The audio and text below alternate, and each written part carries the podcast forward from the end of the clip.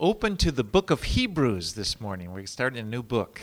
はい、では今朝は、えー今日から、えーヘブル人への手紙を学んでいきたいと思いますので新約聖書のヘブル人への手紙をお開きください。All right. The, he- the book of Hebrews is a letter that was written to Jewish Christians who were undergoing persecution. このヘブル人への手紙というのは、えー迫害を受けていたユダヤ人クリスチャンの人たちに向けて書かれた手手紙です。And the writer urges them to, he encourages them to remain true to their faith. そしてこの作者は、えーこれを読む、あのー読み手に対して信仰に真実であり続けるようにと励ましています。And as you read it, it becomes apparent that they're being tempted to go back into Judaism in order to escape, probably in order to escape persecution. というのもこの迫害を免れようとしてですねまたあのユダヤ教に戻ろうとするそういった誘惑というのがあったということが明らかだ Now, no one knows who wrote the book of Hebrews. でこのヘブル人への手紙を書いた作者が誰かということは分かりません It- It's a letter, but the, it, the letter doesn't include the author's name. これはまあ手紙なんですけれどもあの誰が書いたのかというその作者の名前は出てきません Now, anytime that there's not an author or, or anything, that always makes people speculate. It's like it, that almost fuels the speculation. Who wrote this? でこうしてこの名前がないという場合多くの人たちがこれは一体誰が書いたのかと推測をします And, and some of the leading candidates that people think may have written it, uh, well, for one, the Apostle Paul, でまあその作者ではないかと考えられている人としてはまずは使徒のパウロが挙げられます Luke, もしくはルカ or it could be Apollos, アポロかもしれません or Silas. シラスかもしれないと But you know, we really don't know. でも私たちは実際は誰が書いたのかということは分かりません。Now, でもこの手紙がこのユダヤ人クリスチャンの人たちに当てて書かれたものだということははっきりしています。Now,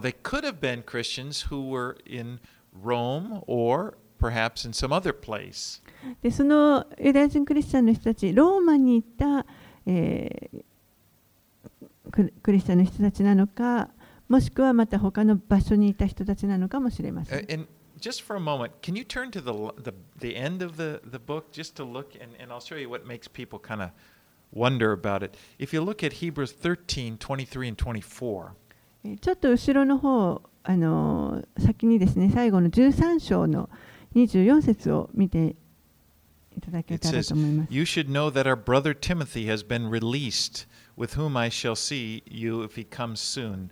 Greet all your leaders and all the saints. Those who come from Italy send you greetings. 13章の23節24節。私たちの兄弟テモテが釈放されたことをお知らせします。もし彼が早く来れば私は彼と一緒にあなた方に会えるでしょう。あなた方のすべての指導者たちまたすべての生徒たちによろしく。イタリアから来た人たちがあなた方によろしくと言っています。So we know that these people knew Timothy well. There- There's a hint. ですからここにいたこの手紙を受け取った人たちはまずテモテのことを知っていたということが分か And, り and ます we've just finished, we've gotten to know Timothy well. We just finished those letters Paul wrote to him. えーちょうどですね私たちは先週テモテの手紙を学んでいました。 But because he said, this is curious, in, in verse 24, because he says, uh, he passes on greetings from those from Italy, He says. で、えっと、興味深いのが24節のところにありますけれども、イタリアから来た人たちがあなた方によろしくと言っています。So that's made a debate in scholars. Some say, well, that shows that he's in, in Italy, writing to a church somewhere else, or else he was outside of Italy and writing back to an audience who's in Italy. で、これ、ここからですね、いろんな学者があの説をあの掲げてるんですけれども、例えば、えー彼は今イタリアにいて、そして、えー他のあの国の人たちに向けて書いている。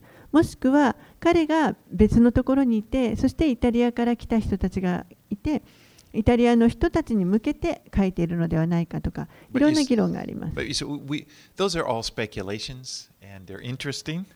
まあそれらはみんな推察であって、まあ、興味深いですけれどもあくまでも推察です。But now, as we get into the letter, we'll, you'll notice the, the theme is very strong.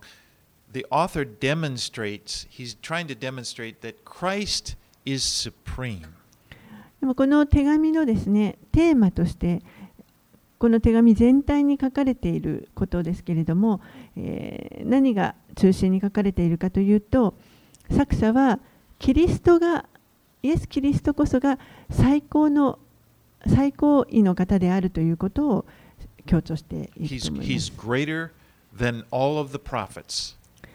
キリストはあらゆすべての預言者たちよりも優れています。He's than, than. また、見つかりたちよりも優れています。He's, he's greater than, than Moses and Joshua. And the new covenant that he initiated, that, that Jesus initiated, is far superior to the old covenant. また、モーセやヨシュアよりも優れています。そして、えーこのキリスト主導の新しい契約というのは、古い契約よりもはるかに素晴らしいものであると言っています。So, with that background, let's get into it. Let's read verses 1 and 2. はい、そういった背景があります。では、ヘブルビテへの手紙1章の1節2節をお読みします。神は昔、預言者たちによって多くの部分に分け、多くの方法で先祖たちに語られましたが、この終わりの時には、御子にあって私たちに語られました。神は御子を万物の相続者と定め、御子によって世界を作られました。Now, a biblical prophet was a person especially chosen by God, and, and then God used as his mouthpiece.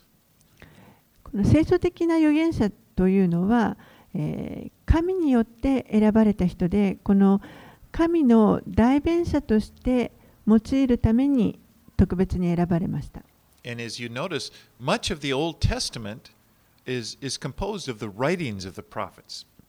そして旧約聖書というのは実はあのほとんどがこの預言者によって書かれたもので構成されています。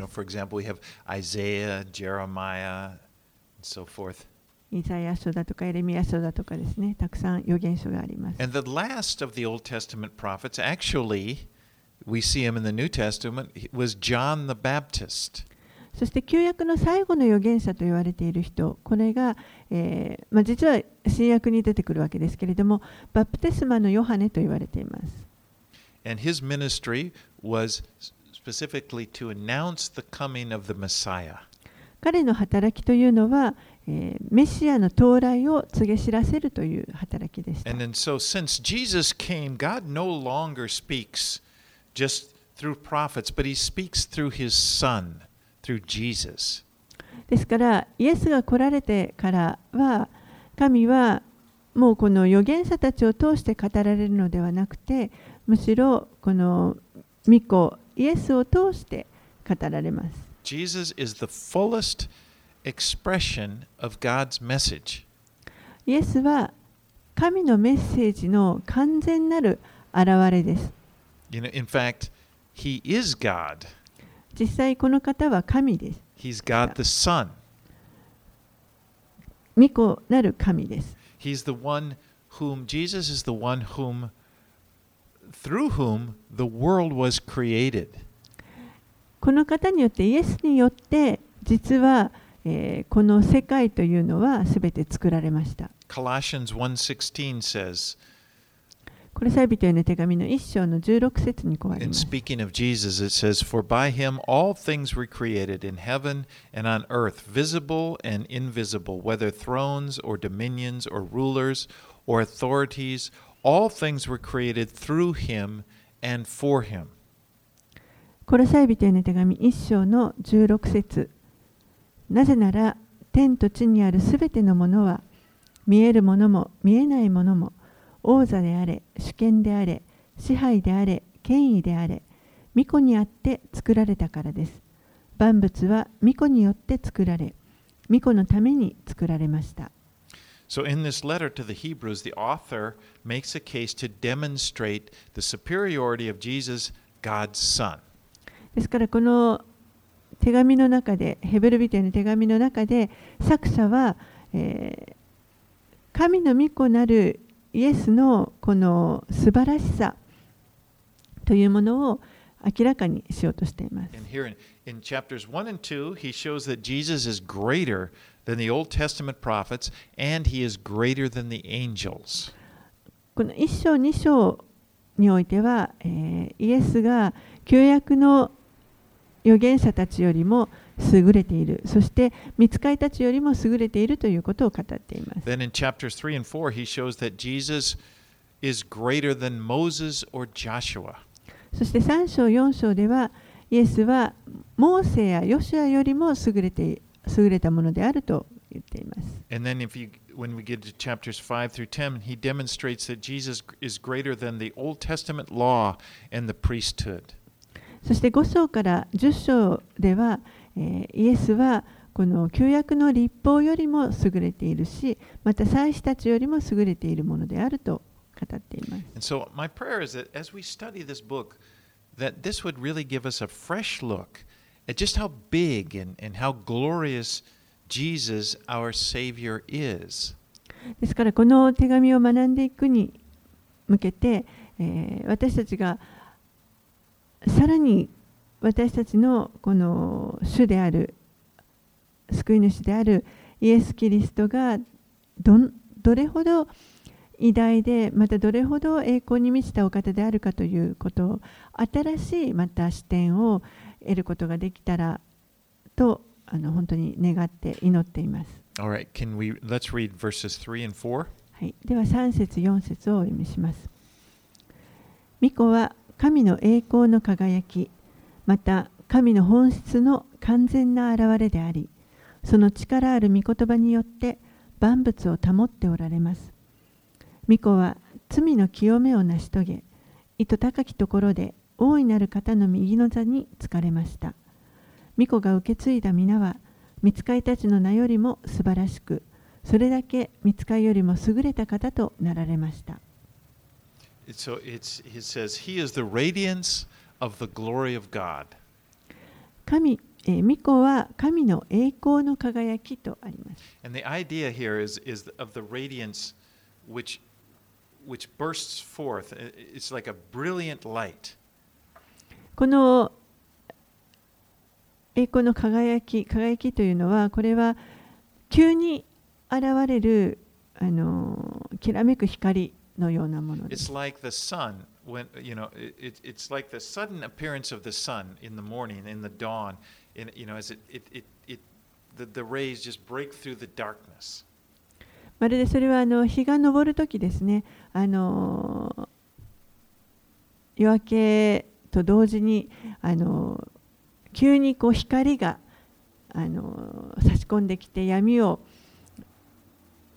あの、あの全体が突然明るくなっていくそのようなイメージです。Remember when Jesus was talking to Philip there in John 14 9? He said to Philip, He who has seen me has seen the Father.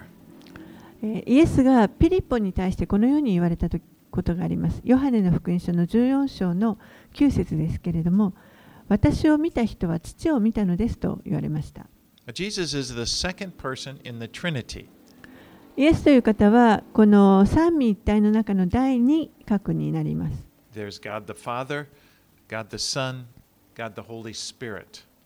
父なる神、子なる神、そして聖霊なる神です。Now, Jesus, being God, he came down into this world and he lived as one of us.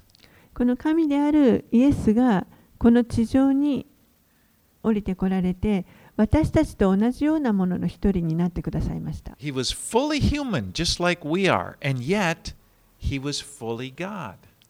私たちと同じように完全なる人間でしたけれども、でも同時に完全に神でもあられました。Now, because Jesus was fully human, he was able to die on the cross and bear the penalty for our sins. そしてこの方が完全なる人であったがゆえに、私たちの罪に対するこの罪化をすべて負って十字架で死ぬことができました。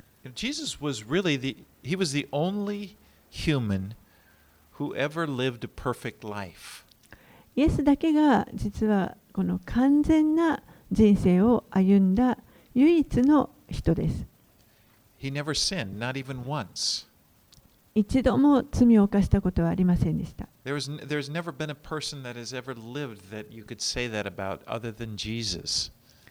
イエス以外にこのようにあの一度も罪を犯したことがないということを言える人というのはこの世にはいません。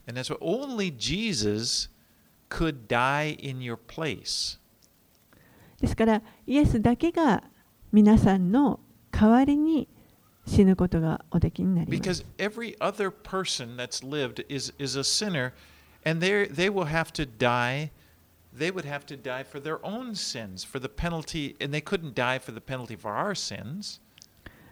ならば、他の人たちは、他のすべての人は、え、自分たちがみんな罪人ですから、自分の罪のために死ぬということになって、他の人のために死ぬということができません。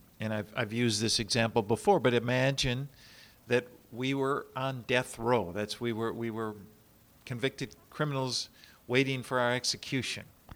前にもあのこのような例えを語ったと思いますけれども、え、私たちがもし例えばみんなあの死刑囚だったとします。And if I suddenly said, well, you know, I really, I really love this.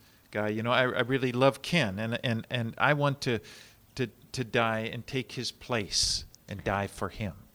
で、えー例えばですねそこで私があの私はケンさんのこと本当にあのもう大好きだからあのケンさんのために身代わりになって私が死にますと言ったとします。Well, it wouldn't work. It's like the the judge say, "Well, you're going to die anyway for your sins. You can't die for his sins, でもそれはあの or his crime, I should say."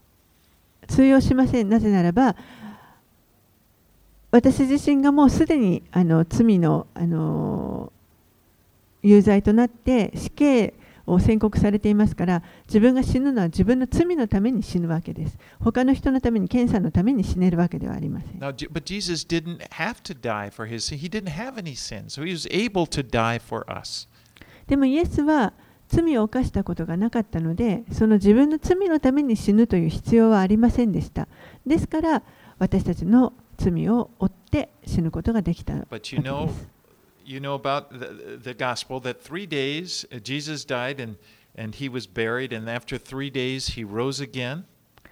聖書は3日後にイエスが死んだ3日後によみがえられた再びよみがえられたということを教えます。And he ascended into heaven and he sat down at the right hand of the majesty on high, as it says here. そして天に昇られてそして、えー、糸高き方の右の座に座座られたということが書かれています。Now, Jesus is superior to angels. イエスは見つかいたちよりも優れたお方です。Angels are actually beings that God created. 見つかいというのは実は神に作られた被造物です。Jesus was not created.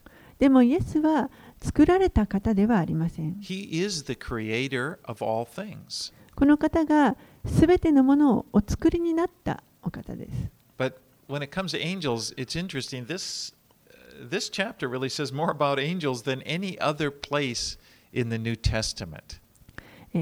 この章というのはあの他の聖書の他の箇所よりもあのたくさん見つかりのことについて書かれている箇所です。Let's read on. Let's read verse 5. 5節をお読みします。神は一体どの見つかいに向かって言われたでしょうかあなたは私の子、私が今日あなたを産んだと。またさらに、私は彼の父となり、彼は私の子となると。Now, we're going to find in this chapter that he's going to quote several of the Psalms. えーこの後ですね、あの見ていくと、この作者はすたくさんいろんな箇所、あの特に、えー詩篇からたくさん引用しています。to, to later on look them up because if you read the psalm in context, it makes it very interesting. えーぜひですね、後であの皆様、その詩篇の箇所を開けて見ていただくと、えー本当にこの文脈があの比べることができてよく理解の助けになると思いますので、お勧めしたいと思います。Well, the first part of verse 5 here is a quote from Psalm 2, verse 7. 最初のあの箇所はの引用は詩篇の2編の7節になります。And this psalm is a coronation psalm.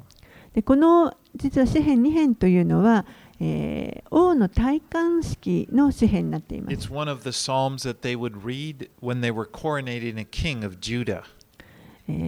ユダの王が即位するときに歌われていた詩篇の一つです。Now, as a human, Jesus was a descendant of David and he was in line for the throne. 人としてはイエスはこのダビデの家系の子孫になりますので、えーこの王家の血筋を引いているということになります。But also, we know he was the Son of God. He was, he was born of Mary, but he was conceived by the power of the Holy Ghost, of the Holy Spirit through Mary. えーでも同時に彼は、えーまた神の御子でもあられます、えー奇跡的な方法を持ってマリアにがあの精霊によって身ごもって、えーそこからお生まれになられましたけれどもこれは御霊の力によって、えー奇跡的に身ごもったということです。So, so Jesus was the Son of God and also the Son of David. ですからイエスは神の御子であられそしてまたダビデの子でもあります。The second part of this verse, verse 5, is a quote from Psalm 89, verses 26 and 27. そして5節の、えー、後半の方、私は彼の父となりというところですけれども、これは、えー、詩編の89編の26、27節を引用しています。Directly quote from the psalm. ちょっとこの詩編の89編を見てみましょう。26節、27節です。It says, He shall cry to me, You are my Father, my God, and the rock of my salvation. And I will make him the firstborn, the highest of the kings of the earth. 詩編89編の26節27節彼は私を呼ぶあなたは我が父我が神我が救いの岩と私もまた彼を私の長子地の王たちのうちの最も高いものとする And again, here we find Jesus. This is a, talking about the Messiah. And he's in line, he's in the line of the kings of David. えーこれもまたあのメシアについて書かうあの歌われている詩編ですけれども、えーここでダビイエスがダビデの家系の王であるということが分かります。 And then so in the New Testament, we see Jesus referred to as the Son of David. And at other times, he will be called the Son of God. ですから、新約聖書の中では、イエスは、えーダビデの子と呼ばれていたり、また神の御子と呼ばれていることがあります。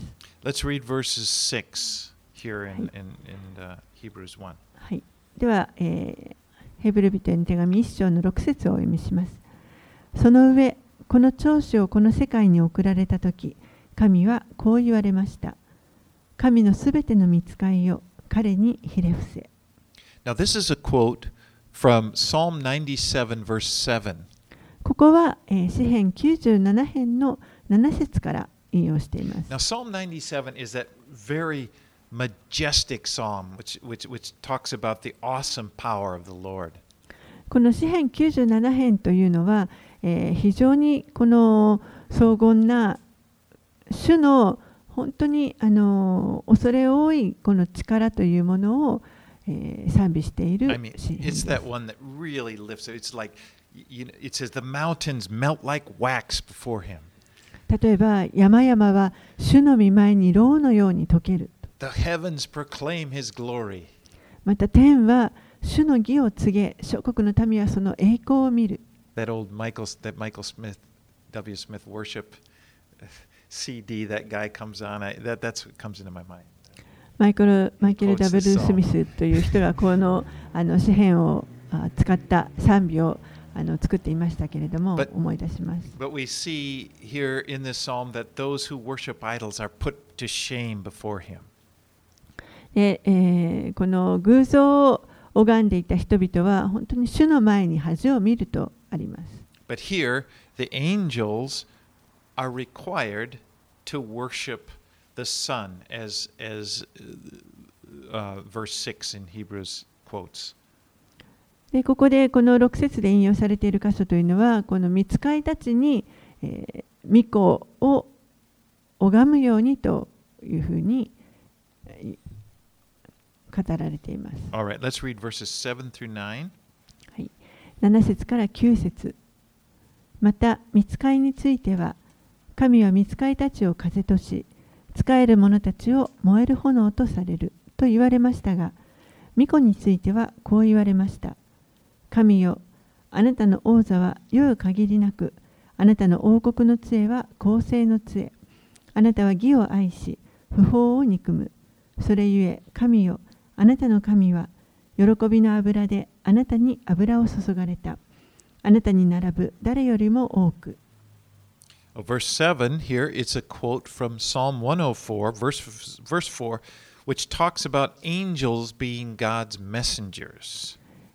この7節のところは、詩編の104編の4節を引用していますけれども、えそこでは、見つかいがこの神の使いとして、えー存在しているということが書かれています。And then in verses 8 and 9, there are a quote from Psalm 45, verses 6 and 7. そして8節9節のところ、これは詩編の45編の6節7節を引用しています。 And he contrasts the sun to angels. As he describes in verse 7, it says, but of the sun. You know, he, first he talks about angels uh, from Psalm 104, and then in verse 8 he says, but of the sun, and then he'll quote Psalm 45. そしてここで、えーこの手紙の作者は、見つかいとイエスをあの対比させて、えーまず7節のところで見つかいについて語って、でも最後にと言われましたがと言って、8節で今度は巫女についてはと言って、えー最初は104編の4節を引用し、後半ではえー45編の6節7節を引用しています。The created things and the creator. And the sun is placed on the side of the creator, the angels are placed on the side of the created things. まるで何かこうあの境界線がここに引かれていてあの被造物とそしてそれらを作られた創造主とのあのこの間に境界線があってイエスは作られた方そして見つかいたちは、えーお作りになった方ですねそして見つかいたちは作られた被造物の方の側に置かれている So you see,if, if you look at Psalm 45, it's a wedding song that's addressed to the king. 詩編の45編というのはこれは実は結婚のあの歌になっていまして、えー王に王の結婚についての歌になります。If you look in the title, it says, Of the Sons of Korah, a wedding song. えーこの詩編45編のあのタイトルが、えー訳によってはですね、コラ人による結婚の歌というふうに訳されていま And す。then, and then it begins in verse 1 My heart is stirred by a noble theme as I recite my verses for the king. 一節は素晴らしい言葉で私の心は湧き立っている。王のために私が作った歌を詩を私は歌おう。And then as you move down to verse 6, it says, Your throne, O God, will last forever and ever. そして6節に行きますと、神よ、あなたの王座は世よ限りなくとあります。And this is referring to the Messiah, who is king and who is both God and man. これは、えーメシアを指していますけれども、えーこのメシアは王であられ、そしてまた、えー神と神であるのと同時に人でもあったお方です。And his throne will last forever. そしてこの方の王座は余よ限りなく続いていき Now, ます。as he's going through these Psalms, he, remember, he's speaking to, to Jewish Christians, and as Jews, they were familiar with these Psalms. They knew about the Messiah, and so it, it's a powerful point to them. この手紙は、えーユダヤ人であるクリスチャンの人たちに向けて書かれていますので彼らはこの手紙を読む人たちは、えーこの詩篇のことをよく知っていましたですからこれがメシアについて書かれたことであるということもよく分かっていましたのでこうここでこれを引用しているということは大きな意味があります。All right, let's read on verses 10 through 12. はい、10節から12節をお読みします。またこう言われました。主よ、あなたは初めに地のもといを据えられました。天もあなたの御手の技です。これらのものは滅びます。しかし、あなたはいつまでもながらえられます。すべてのものは衣のようにすり切れます。あなたがそれらを街灯のように巻き上げると、それらは衣のように取り替えられてしまいます。しかし、あなたは変わることがなく、あなたの年は尽きることがありません。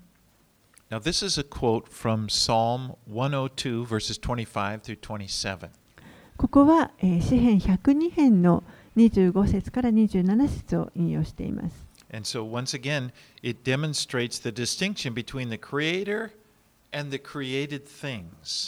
ここでもまたですね、あの創造主と、そして、作られた被造物を分けて語っています。created this universe. 主が、えーこの宇宙を作られました。 And you know, even a- as we look at the universe, we see that it is growing old. この宇宙を見ますと、えー実は宇宙もあのだんだんこう衰退しているということが分かります。 This is something that, that astrom- astronomers observe. All astronomers observe this. 天文学者がそのようにあの観察して言っています。Our universe is subject to decay. 私たちが存在しているこの宇宙というのはこう衰退をたどっています。You know, stars have a life. They age and then they burn out.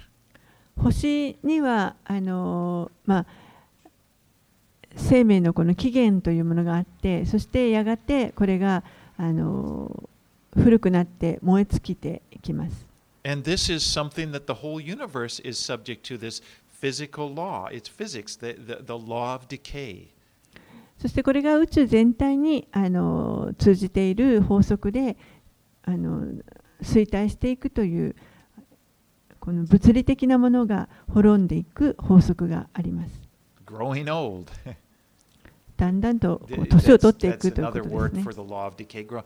But God is not. God is not subject to this.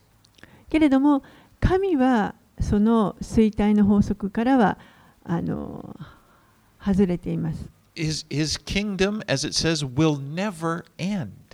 神の御国というのは決して終わることはありません。Romans 8 talks about a time that one day this creation is going to be freed, as it says, from its bondage to decay. ローマ人への手紙の8章のところには、えーやがていつの日かこの被造物が、えー滅びの束縛から解放されるということが書かれています。Let's take a look. Can you open to Rome, turn to Romans 8, verses 20 and 21? ちょっとあの開いてみたいと思います。ローマ人への手紙の8章をお開きください。8章の20節21節です。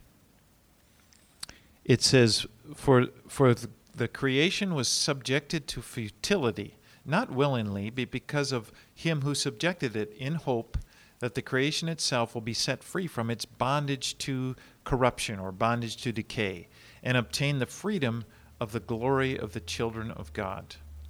ローマ人への手紙の8章20節21節被造物が虚無に服したのは自分の意志からではなく服従させた方によるものなので彼らには望みがあるのです被造物自体も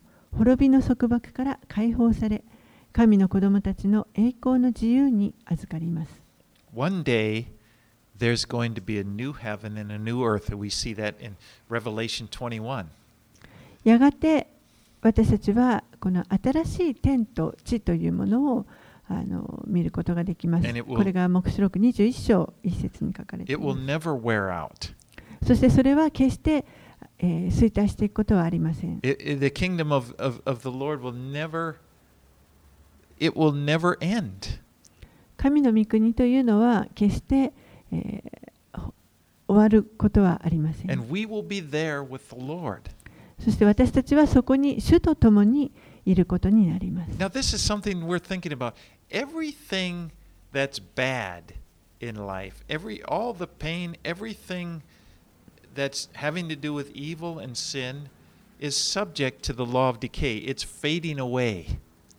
えーこれはあのよく覚えておくと良いと思います。私たちこの地上であのあらゆる悪に属するものもすべてはやがて滅んでいくというその法則のもとに置かれているということです。And and everything that is good is going to be last forever. そして良いものはすべて、えー永遠につ続いていきます。Really. それが私たちに本当に希望を与えてくれると思います。So whatever problems vex your mind or cause you to just kind of, you know, whoa, you can't figure it out, realize that that is coming to an end. That is going to fade away. ですから何か問題にこうもう取りつかれてしまってどうしたらいいんだろうとこう思いがそれに集中してしまったとしても、えーぜひ覚えておいてください。それらはあのやがて終わりが来ます。ずっと続いていくものではないということです。But all of the good things, the things of the Spirit, the, the fruit of the Spirit, that every, the Lord Himself, that is going to go forever.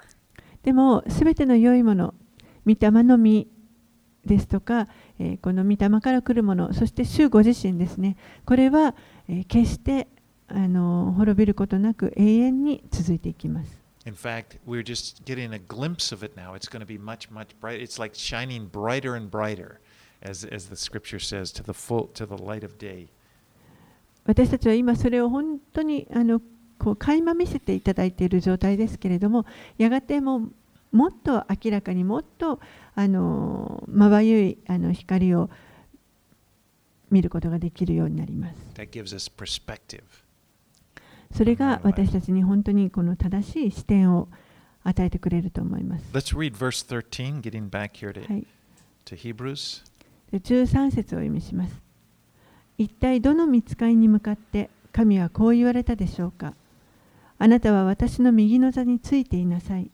私があなたの敵をあなたの足台とするまでと。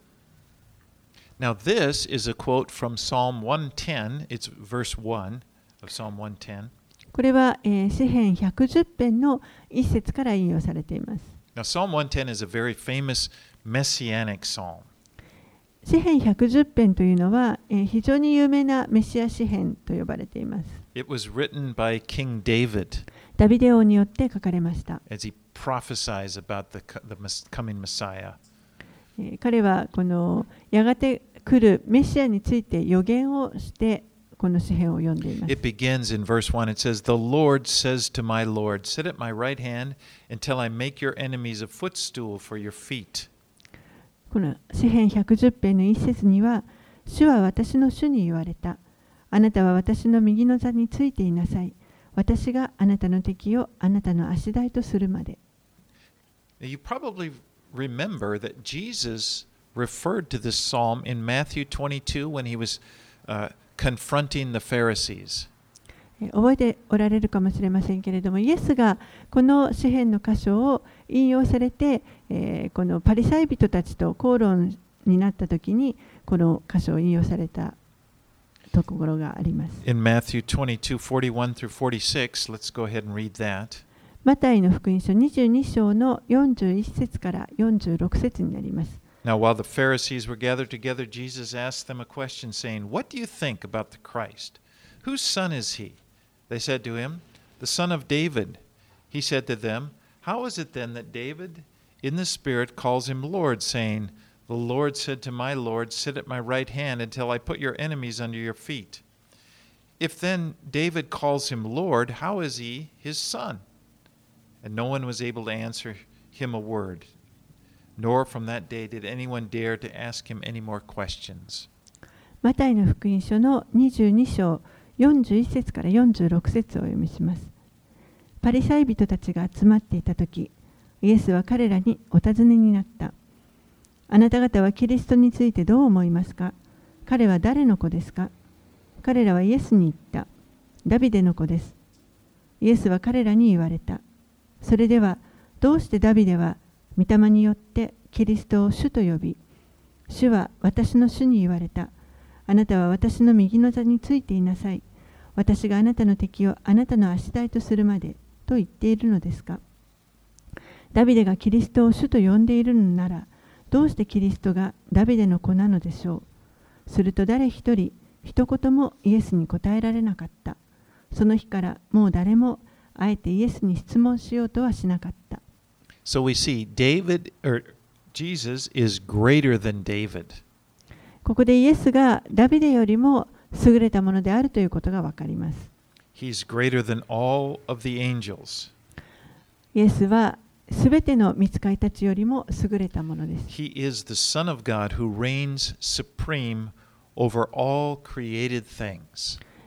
イエスは神の御子であられ、そしてすべての被造物を治めておられるい高いあのところにおられるお方です。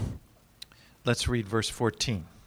はい、ではヘブル人に戻って、えー、1章の14節をお読みします。見つかいは皆奉仕する例であって報いを受け継ぐことになる人々に仕えるために使わされているのではありませんか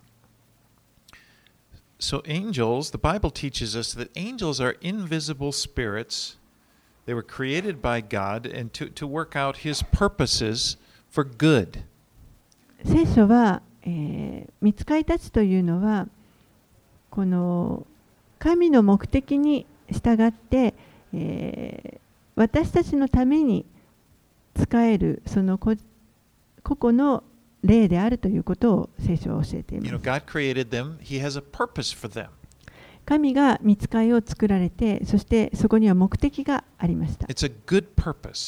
良いための目的です。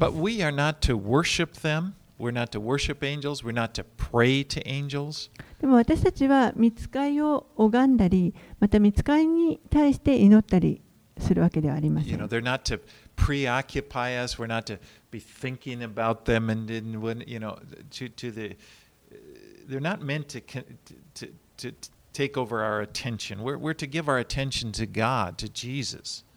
私たちは見つかりに対してこの見つかりのことをいつもいつも思ったり、えー、その私たちの目を見つかりに向けるのではなくてあくまでも私たちを私たちが仕えている神に目を向けるべきです。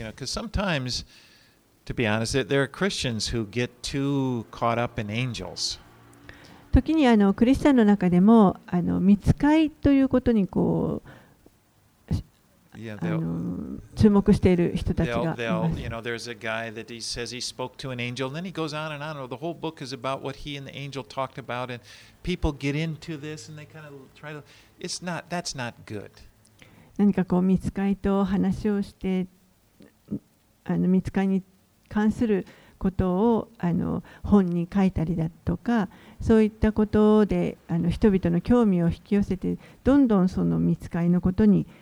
え、注目していく。でもそういったことを神は願っておられません。angels weren't not meant for that. They have a purpose, but that's not their purpose. 見つかりには作られたその目的があって、それは私たちの人間の注目を集めるということではありません。彼らはあくまでも神に仕え、そして私たちに仕えるものとして作られました。kind of finish up here with looking at a, a picture of angels in the New Testament in Revelations chapter 5, verses 11 through 13. えーちょっとこの見つかいのことについてあの一箇所黙示録の最後にですね黙示録の5章の11節から13節を読みたいと思います And uh, let's go ahead and read that. Well, I'll read it in English. Then I looked and I heard around the throne, they, uh, just to back up here. John is getting a vision Here of heaven. えーここでちょっと背景をあの説明しておきますとあのヨハネが、えー幻を、まあ、見せられています。God has given him a glimpse of what's happening around the throne of God.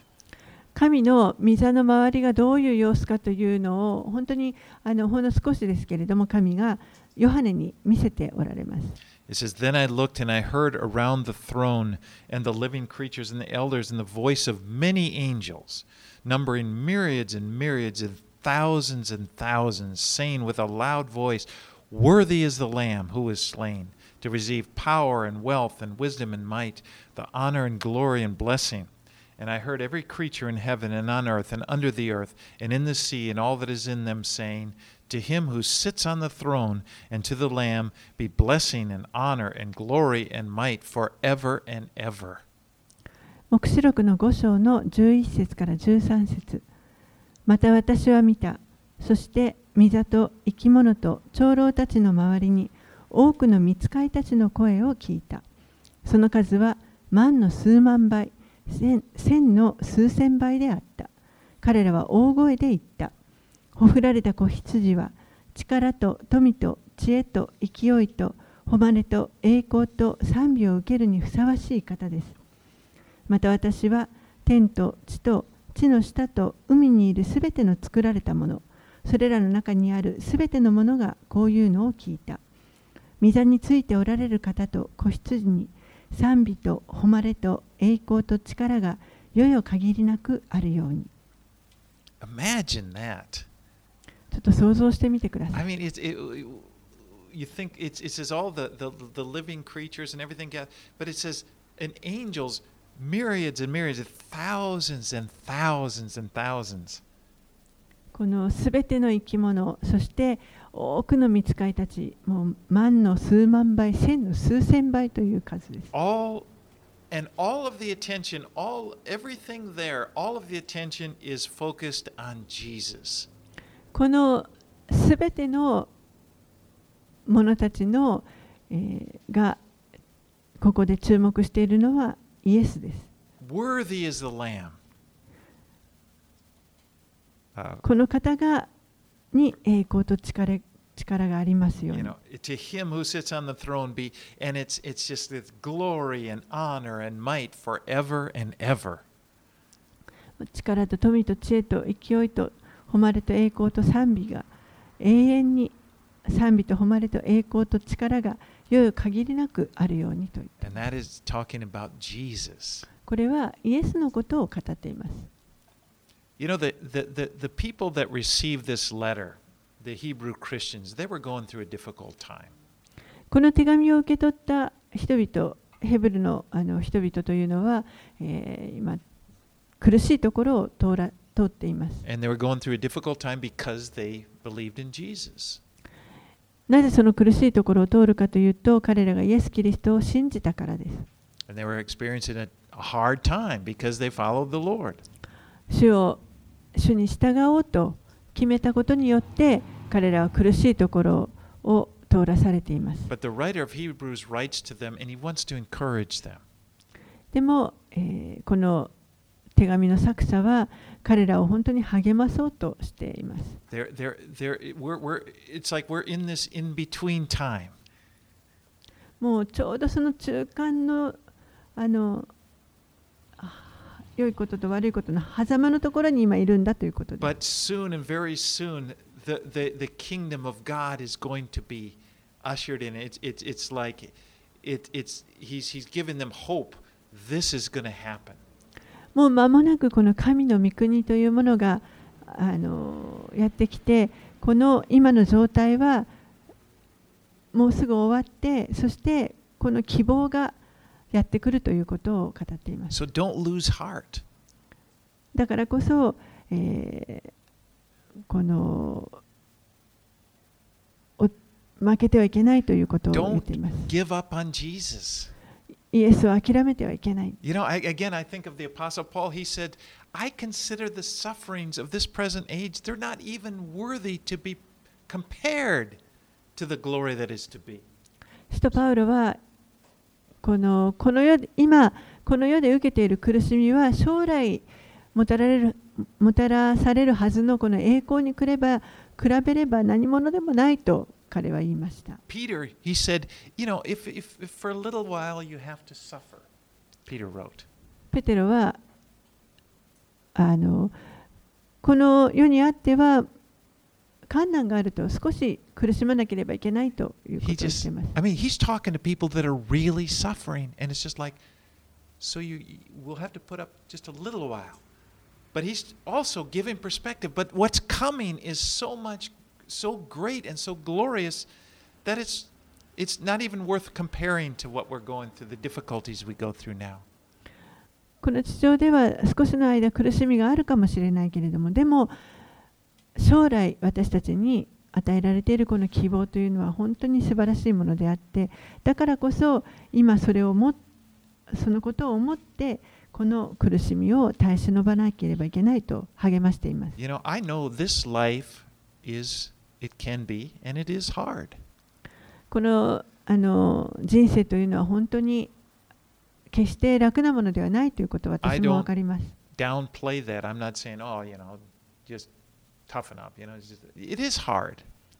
あのそんな簡単なものではないとあの分かっています。確かに、えー、苦しいところもあります。さまざまな問題もあります。I do, and I know you do too. 私自身もありますし、皆さんもそうだと思います。But take heart. でも、あの大しくあってください。We serve a great Savior. 私たちは本当に素晴らしい偉大なるお方に And whatever idea we have of His greatness, it's just a little bit. We, we, we, we don't know. Re- One day we will see Him in all the glory and we will just be blown out. そして今私たちが分かっていると思っているその素晴らしさというのはもう本当にこの将来あの示される素晴らしい栄光に比べたらほんの少ししか私たちは分かっていないと思います。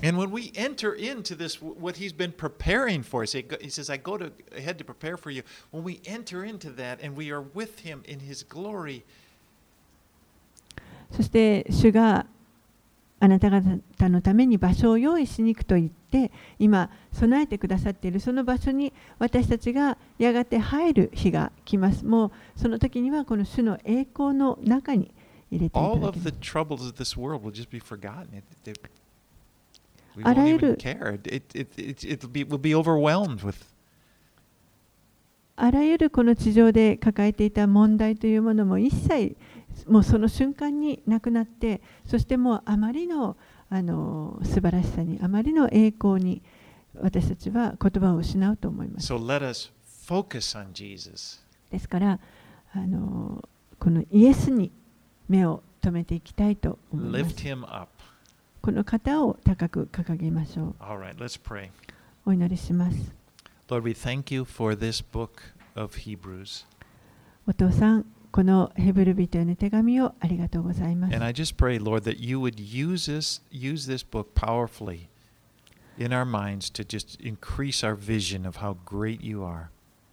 とどうかこの書を本当に、豊かに用いてくださって私たちがあなたがいかに優れている素晴らしい栄光に富んだお方であるかということを知ることができるように用いてください。私たちの心が強められ、そして、本当に忠実にあなたに仕えていくことができますように。イエス様のお名前によってお祈りします。